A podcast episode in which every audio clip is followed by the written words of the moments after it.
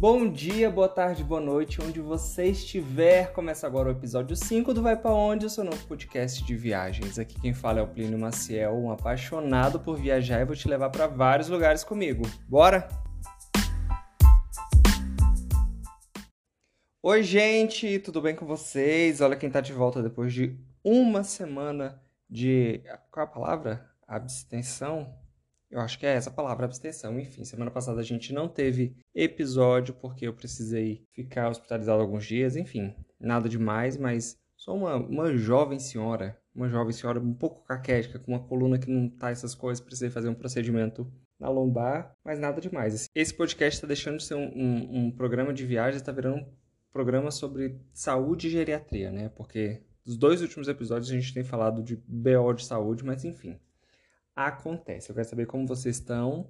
O que vocês acharam do episódio anterior com a participação de Léo? Eu tive uns dois feedbacks bem positivos. Falaram, Plínio, você nunca mais pode deixar o Leonardo sair do, do podcast. Então, estou avaliando, ainda está no, estágio no estágio probatório, vamos ver o que, que, que, acontece, o que, que dá. Mas, enfim, me contem o que vocês acharam e vamos começar o programa de hoje.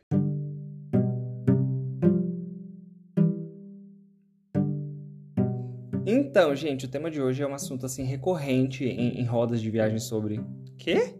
Rodas de conversa sobre viagens. E, e são o quê? Cidades clichês, destinos clichês, né? Não necessariamente cidades, mas destinos de um modo geral. E eu, eu, eu, já começo essa nossa conversa com alguns destinos e alguns dos seus estigmas para a gente conversar e entender se, se são isso mesmo ou se é apenas um estigma de fato. Vou começar por uma cidade que eu adoro, tem um bom tempo que eu não vou lá. Eu, na verdade, fazer um, um bom período da minha vida viajando só pra lá. Mas enfim, agora tem um bom tempo que eu não vou. Acho que a última vez foi 2018 ou 19 pro Rock in Rio. Falou do Rio de Janeiro.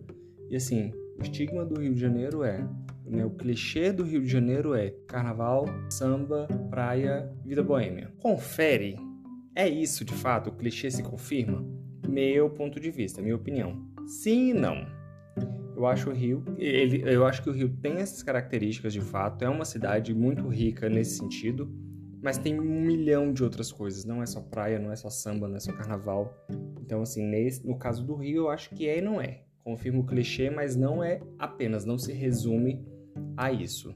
Agora, falando de um destino que eu não conheço, então, assim, vai ser de fato a, a fama. Las Vegas, a cidade do pecado. É a cidade do pecado, menina? Já ouvi algumas pessoas falando que o principal da cidade é o quê? Assim, o destino se resume em 60% a jogos, cassinos, capelas, bebedeira e, e, loucura. Mas já ouvi falar também que é muito culturalmente rico, assim, tem bastante teatro, essas residências de diva pop que tem lá, a Cher tá com residência, Celine passou uma vida, Britney, enfim, esses espetáculos são muito fortes na cidade e a parte gastronômica também é muito rica. Então, assim, eu acho que também, aí eu realmente não falo por experiência própria, mas eu acho também que não é, uh, não se resume única e exclusivamente a cassino e bebedeira e vida louca e casar numa capela com Elvis Presley. Mas, enfim, de fato, achismo e opiniões terceiras. Nova York, eu já falei aqui que é um dos meus destinos do sonho, agora junto com, com a Islândia, tá bem ali. Quando eu falo em Nova York, a primeira coisa que eu lembro é comprar, comprar, comprar coisas, ir para Broadway e viver uma vida muito, muito cara. É, mesmo que, que seja uma vida de turista muito, muito cara. E eu acredito que seja bem por isso aí mesmo. Assim, eu sei que tem uma parte é, culinária e gastronômica em Nova York muito rica, culturalmente muito rica, né? Muito teatro, muito cinema, muito enfim, e, e muito lugar para se gastar dinheiro.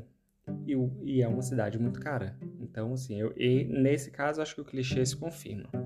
Aí vamos ali na Europa, agora falar da Itália como um destino Gastronômico: comida, pizza e vinho. Confirma? Aí eu já falo pessoalmente, já rodei por ali um pouquinho e naturalmente não é só isso, mas é muito isso. A comida na Itália é surreal, vinhos incríveis e relativamente barato, então não, não se resume a isso naturalmente. É muito rica culturalmente, também é o, não dos berços da civilização. Você vai para Roma, você fica passado com, com a riqueza cultural da cidade, com um sítio arqueológico em cada esquina, mas assim, de fato, comida lá é, para mim, foi o que mais se destacou. Voltando aqui para América do Sul, Buenos Aires. Tive ali uma vez e sempre que eu penso em Buenos Aires é tango, carne na parrilha. Confirma? Para mim também não. Aí é muito um ponto de vista pessoal, no sentido de que eu não procurei esse tipo de coisa. Eu sou desesperado por carne, mas eu, eu confesso que eu acho que eu devo ter ido num restaurante de carne lá uma única vez e não vi nenhum show de tango porque realmente não é uma coisa que me interessa.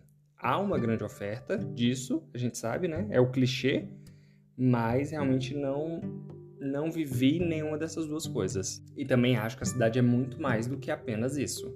Igual Orlando. Nunca fui. É, de novo, né? Tô só dando opinião vazia, baseado em terceiros aqui. Mas Orlando, você pensa Orlando, você pensa que Disney, parque de diversão. É apenas isso? Eu acredito que nesse caso é, é a gr grande parte da cidade é isso assim. Já ouvi falar também que não tem muito o que se fazer em Orlando, além dos parques e que coisas mais próximas ali sim. Mas na cidade de Orlando é uma cidade que você vai para ir para parque. Então, nesse caso, eu acho que o clichê da cidade se confirma. Por último, também um, um destino que está que tá na minha lista, mas que ainda não conheço, Amsterdã. E eu acho que tem um desentendimento sobre Amsterdã no sentido de ser uma cidade onde tudo é permitido, tudo é livre, drogas e, e, prostituição e tudo mais, por, pelo fato de ser tudo legalizado. Eu acredito que isso pode soar. Aqui rola de tudo, de qualquer jeito, de qualquer maneira, sabe? Mas eu não acredito que seja assim. Justo oposto, na verdade. Até por ser tudo legalizado, enfim, eu acredito que seja tudo muito mais organizado do que, do que a grande maioria das pessoas tem em mente, ou do que é o clichê da cidade de ser um grandíssimo sururu. Então, assim, também ainda não posso falar com propriedade, mas o que eu sei é isso, que é extremamente organizado e, e tudo funciona direitinho, por mais que exista toda essa liberdade de fato, mas é uma liberdade muito organizada, nada de bagunça. Então, aqui tu não se cria. Mas eu tô enrolando isso tudo para falar de quê? de Paris. Porque, para mim, a cidade mais clichê que existe no mundo, por, por assim, alguns clichês, não só por um, é Paris. Paris é a cidade do amor. Paris é a cidade de luz. Paris é, é né, a França em si, a França como um todo, na verdade, é a capital da, da, da culinária mundial, da gastronomia mundial. Então eu escolhi Paris para falar sobre os clichês da cidade, desse destino tão clichê que é Paris e de todos esses clichês sobre a cidade, porque não é só um, né? Então, vamos falar mais detalhadamente agora sobre isso.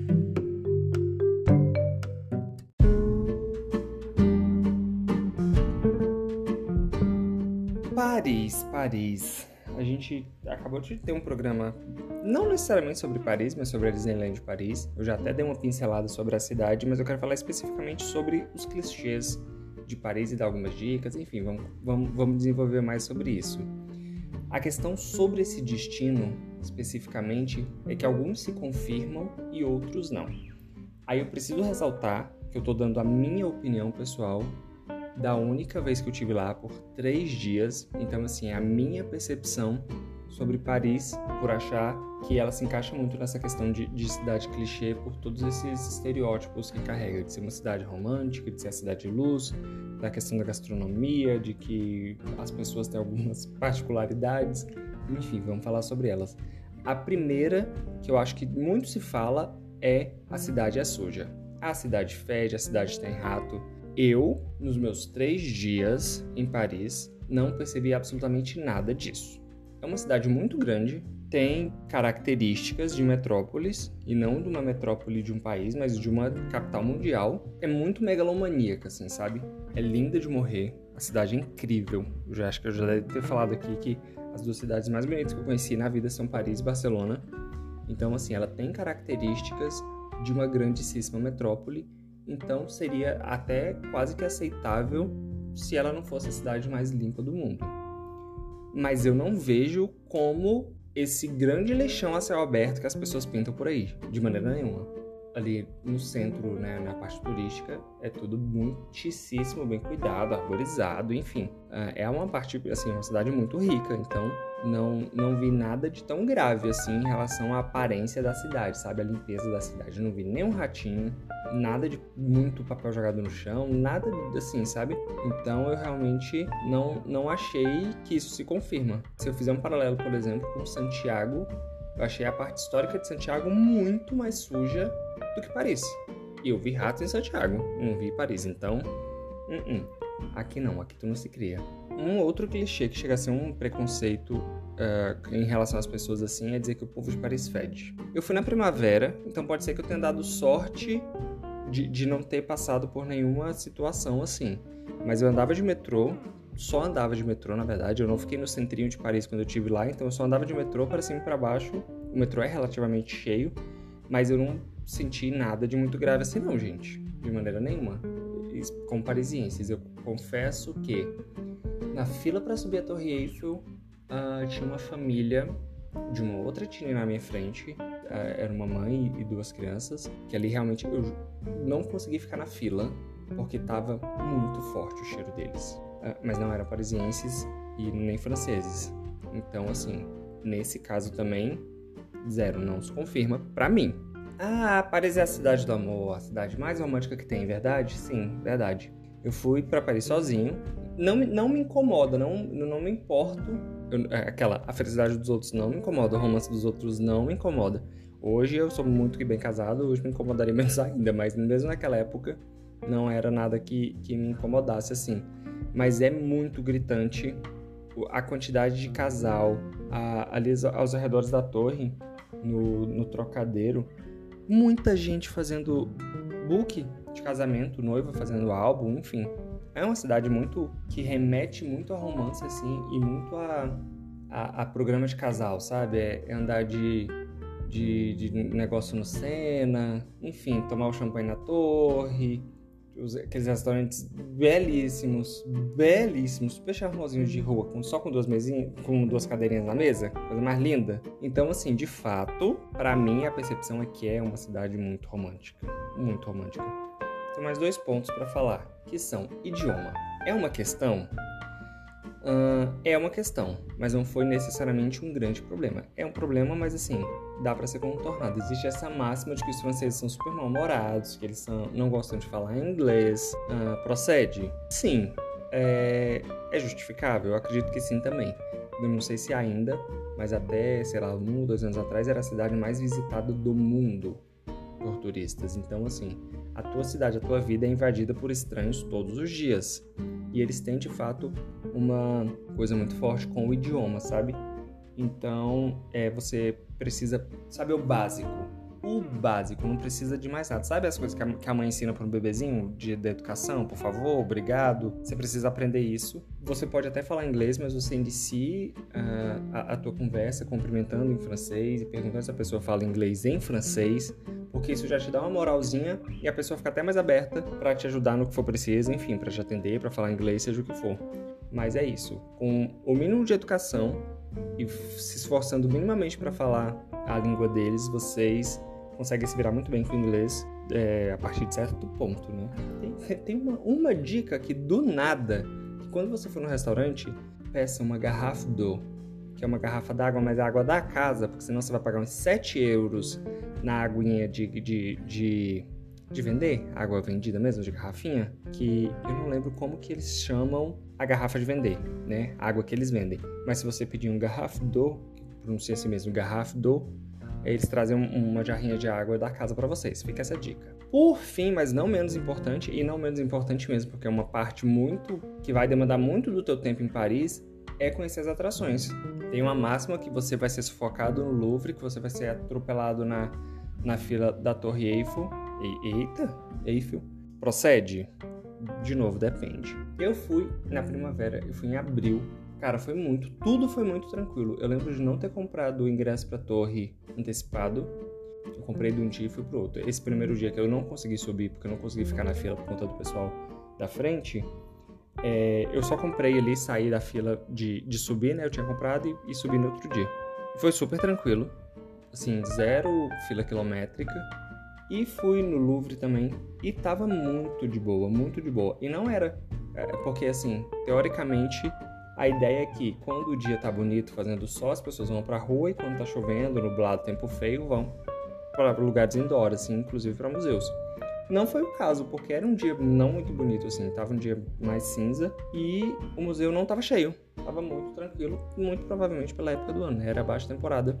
Nada demais, gente. Realmente mas eu já vi vídeos assim absurdos do Louvre, especialmente nas principais obras, né? Dona, Dona Mona Lisa, procuradíssima, super requisitada, e o povo se matando ali para chegar e nem chega tão perto assim. Primeiro porque é um quadrinho do tamanho de um A4, fica na puta que pariu pregada na parede e tem uma barreira assim a uns dois metros de distância. Então você nem chega tão próximo do quadro, por motivos óbvios, né, de segurança. É, mas eu já vi vídeos de gente se matando para conseguir vê-la, enfim, tirar uma foto.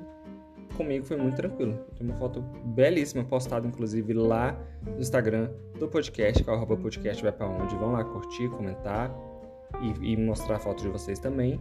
E assim, para mim foi muito tranquilo conhecer o Louvre. De novo, se você for em alta temporada, se você for no meio do verão e quiser ir, ir pro Louvre, você vai pegar fila. Óbvio, vai estar tá cheio e é o caos. Então, assim, organização. Sempre organização. Agora, dito isso, a pergunta que fica é: eu voltaria? Eu voltaria.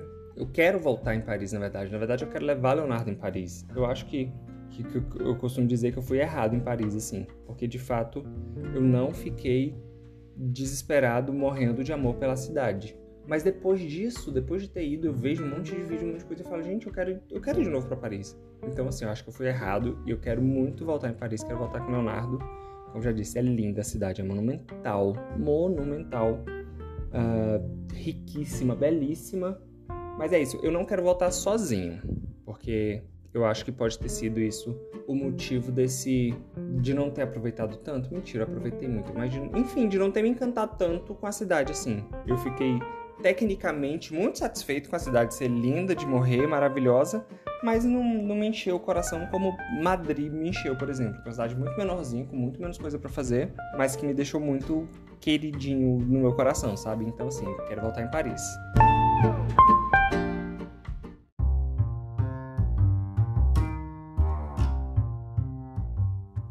Pronto. A gente de novo não tem pergunta do ouvinte. Eu vou deixar esse quadro suspenso. O dia que tiver bem. Se não tiver, eu vou falando os meus mesmo. Que é o que vai acontecer agora. Eu já contei para vocês meu BO da Disney, né? Da multa do ter passado o dia inteiro com fome. Mas enfim, agora eu quero falar uma coisa sobre o idioma que eu comentei agora há pouco, sobre eles serem talvez um pouco ríspidos, um pouco grosseiros, vamos dizer. enfim, vamos lá. Uh, eu não fiquei hospedado no centro de Paris, eu tava, sei lá, umas seis estações assim, em algum arrondissement, eu não lembro realmente qual era o, o bairro, né, o arrondissement que eu tava, acho que era 14, sei lá, mas era por ali, não era muito longe não, mas não era no centrinho de Paris ali onde fica tudo. É, e comer lá é muito caro, tudo lá é bem carinho.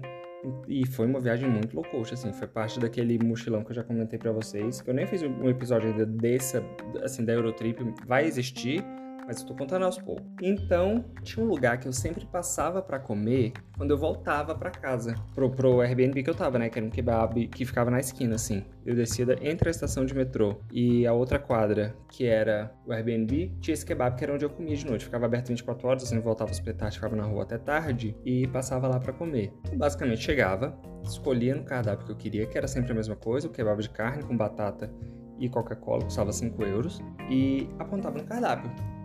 No primeiro dia, quando eu fiz isso, o rapaz, eu cheguei, né? Bonacera Catuxa, enfim, cumprimentei, uh, um desse aqui se vous plaît, e ele falou alguma coisa.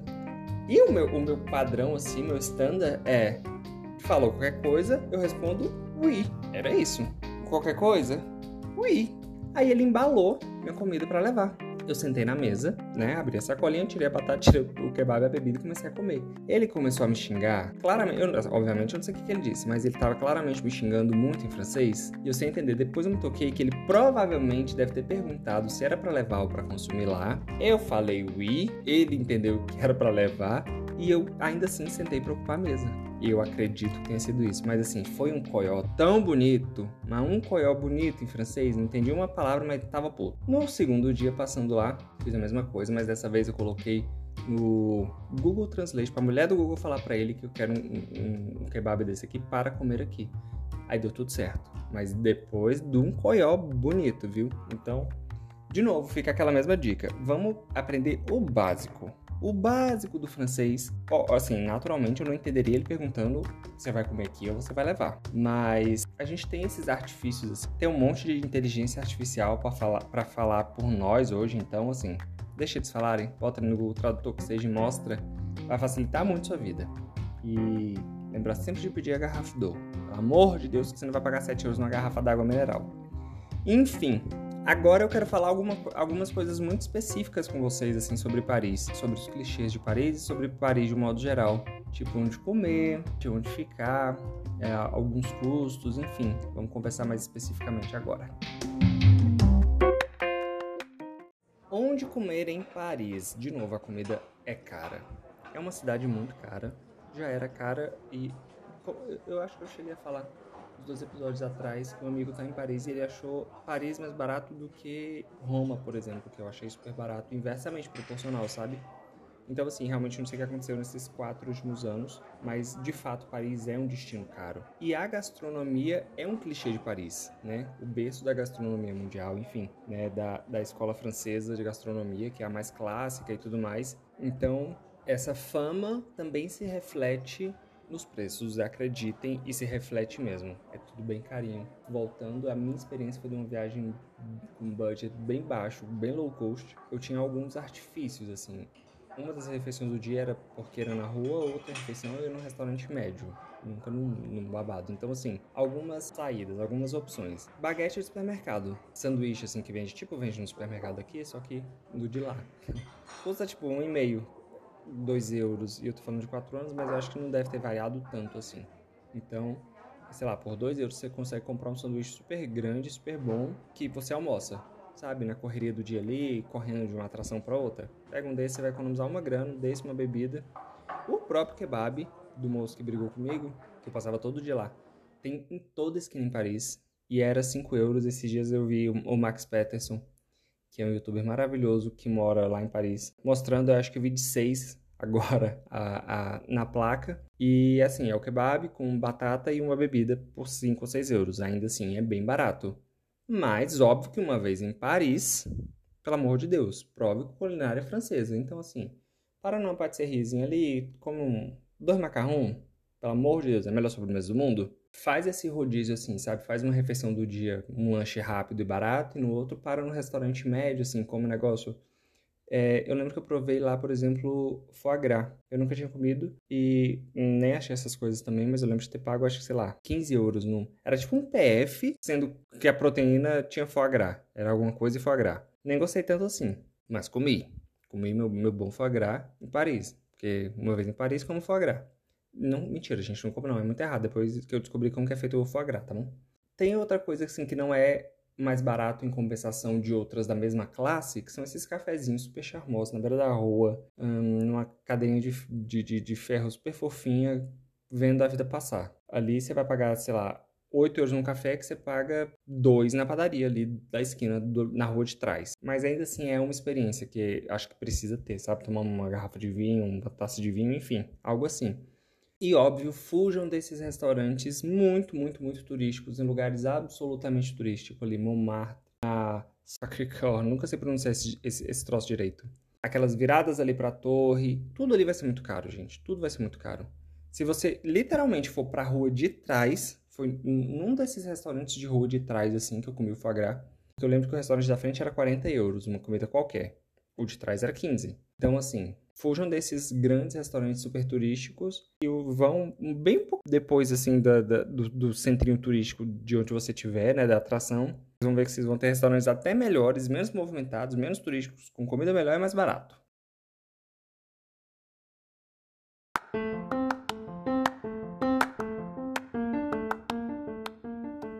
Vamos falar sobre a vida LGBTQIA+, em Paris. Confesso que não a vivi, assim. Eu não, não tenho certeza, mas eu acho que eu tava lá durante um meio de semana. Então, assim, eu não fui em nenhuma balada, em nenhum barzinho, nada muito específico, assim, nada de gueto, sabe? Como eu fui em outro, em, na, nas outras cidades da, da viagem. Mas, de novo, uma grande metrópole de um país desenvolvido é absolutamente segura. Não vi uh, nenhum indício, sabe, assim, de, de violência, nada disso. Absolutamente segura.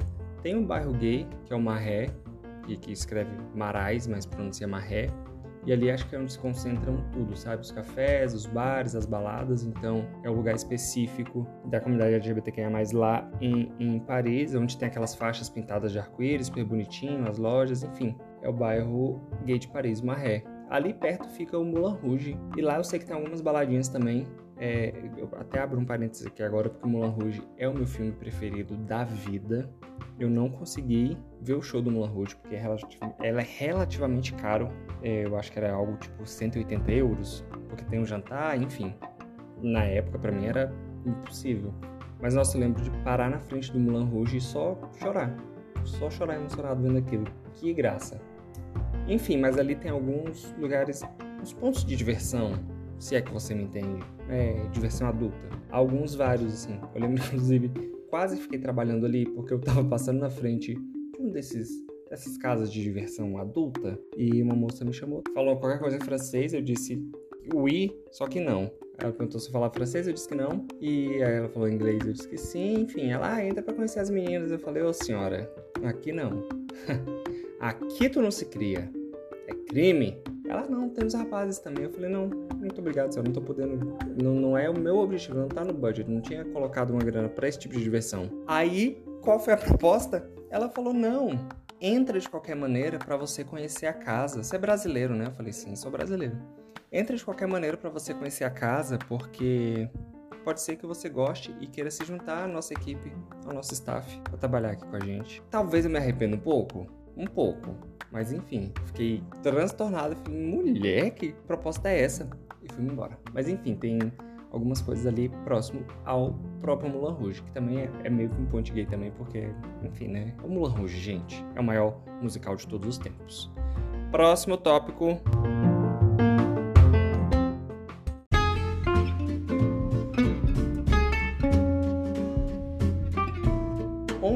Em Paris? É, não vou me repetir falando que é uma cidade cara, então naturalmente a acomodação, né, a hospedagem é cara lá também. Foi a acomodação mais cara da minha viagem.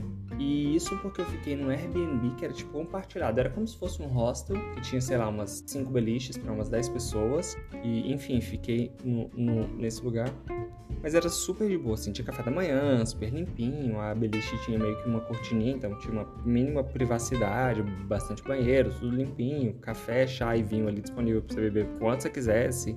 Uh, bem legalzinho, mas não era no centrinho de Paris. Eu fiquei, eu acabei de falar que não lembrava onde eu fiquei, mas eu acabei de ler aqui que eu anotei que eu fiquei entre o arrondissement 14 e 15. Então, no bairro ali, né? 14 e 15.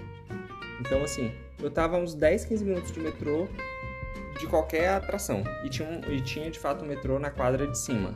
Então eu andava dois minutos, estava no metrô e foi super tranquilo para eu conseguir né, salvar alguma grana, porque hospedagem é muito cara.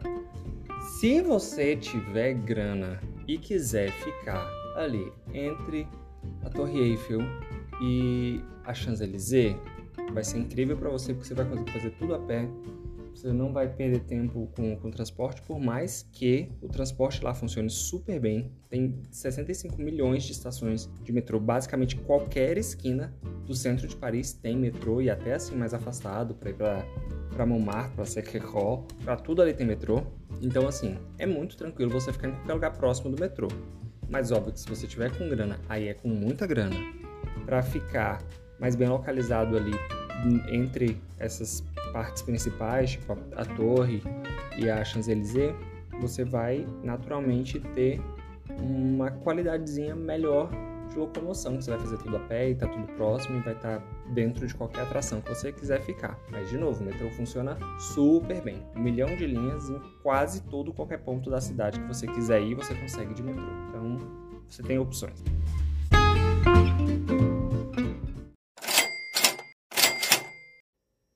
Menina, vamos falar de dinheiro agora. Eu não sei se eu já mencionei, mas Paris é uma cidade um pouco cara.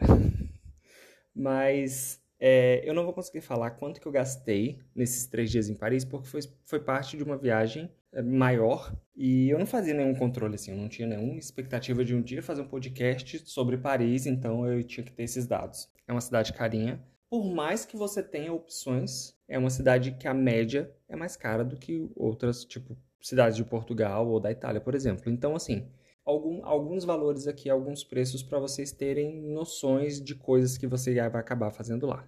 Então vamos primeiro o restaurante. Eu acabei de falar, na verdade, que assim, um restaurante médio, uh, você vai comprar um prato principal por 15 a 20 euros. Nos menos turísticos, ali você consegue comer uma refeição por 10 euros. É, até às vezes um menu com uma sopinha e uma bebida por 10 euros. Mas assim, um pouco mais afastados. Ali na área turística você vai gastar a partir de 10 e nessa média de 15 e 20. Temos algumas soluções, já falei do mercado, já falei do kebab, enfim. Museu do Louvre. Está custando hoje, já valor atualizado, 17 euros, que está dando aproximadamente 984 reais aqui na conversão que eu acabei de fazer. Compre antecipado, você vai se poupar de uma fila absurda para compra, né?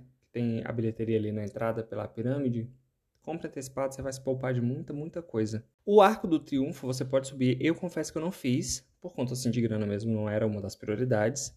Mas a subida no Arco do Triunfo hoje está custando 13 euros. Hoje eu subiria. Tá dando também 694 reais, 13 euros, tá?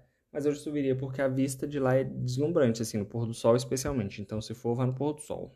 Torre Eiffel tem algumas configurações. A dica de comprar antecipado vale sempre, porque, né, Estamos falando de um também dos monumentos mais visitados do mundo. Lá você pode subir de escada ou de elevador e você pode ir só para o segundo andar ou para o segundo para o terceiro, que o terceiro é lá de fato a pontinha da torre lá em cima.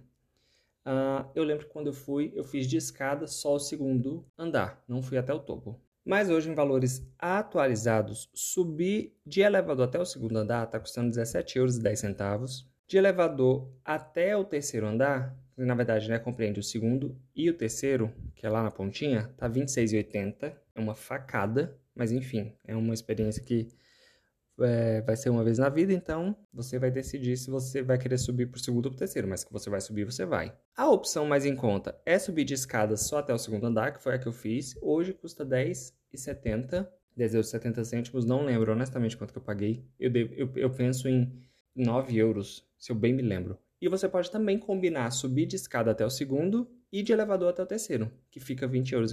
Então é uma opção custo-benefício, tá? Vamos pensar nisso aí. E tem alguns valores também diferentes de entrada para menores de 24 anos, idosos, crianças. Então, assim, é, esse foi só uma pincelada sobre valores de coisas muito principais que você vai acabar fazendo. O metrô de Paris, eu acho que hoje está custando 3,80.